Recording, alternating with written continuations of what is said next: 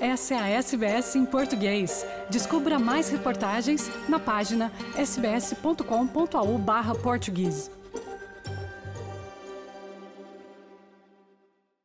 Olá a todos os que estão connosco na SBS em português. O meu nome é Carla Guedes e falo-vos, como sempre, a partir de Sydney.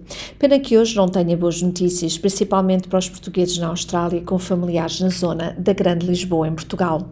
A chuva tem caído intensa e persistentemente em Portugal nos últimos dois dias, provocando problemas sérios e totalmente imprevisíveis. As últimas 48 horas têm sido um verdadeiro pesadelo para centenas de famílias e comerciantes das áreas mais afetadas.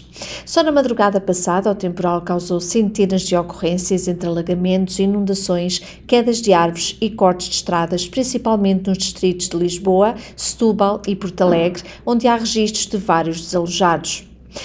No centro e arredores da cidade de Lisboa, a intempérie obrigou a fechar o trânsito nos acessos à cidade. As autoridades estão a apelar às pessoas que permaneçam em casa o mais possível.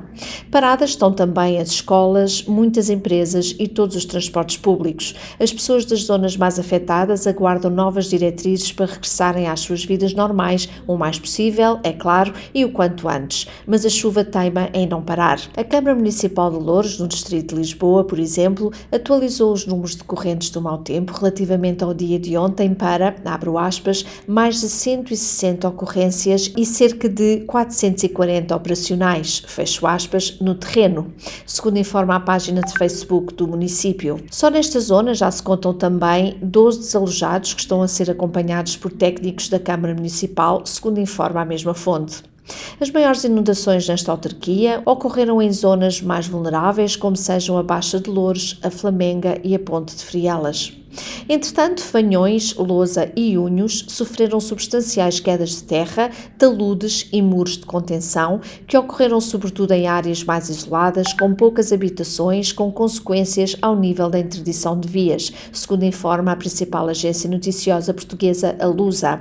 A Lusa dá a saber ainda que no distrito de Santarém, a chuva fez com que os caudais do rio Tejo aumentassem descontroladamente, obrigando a Comissão Distrital de Proteção Civil a acionar o plano especial de emergência para cheias na bacia do Tejo.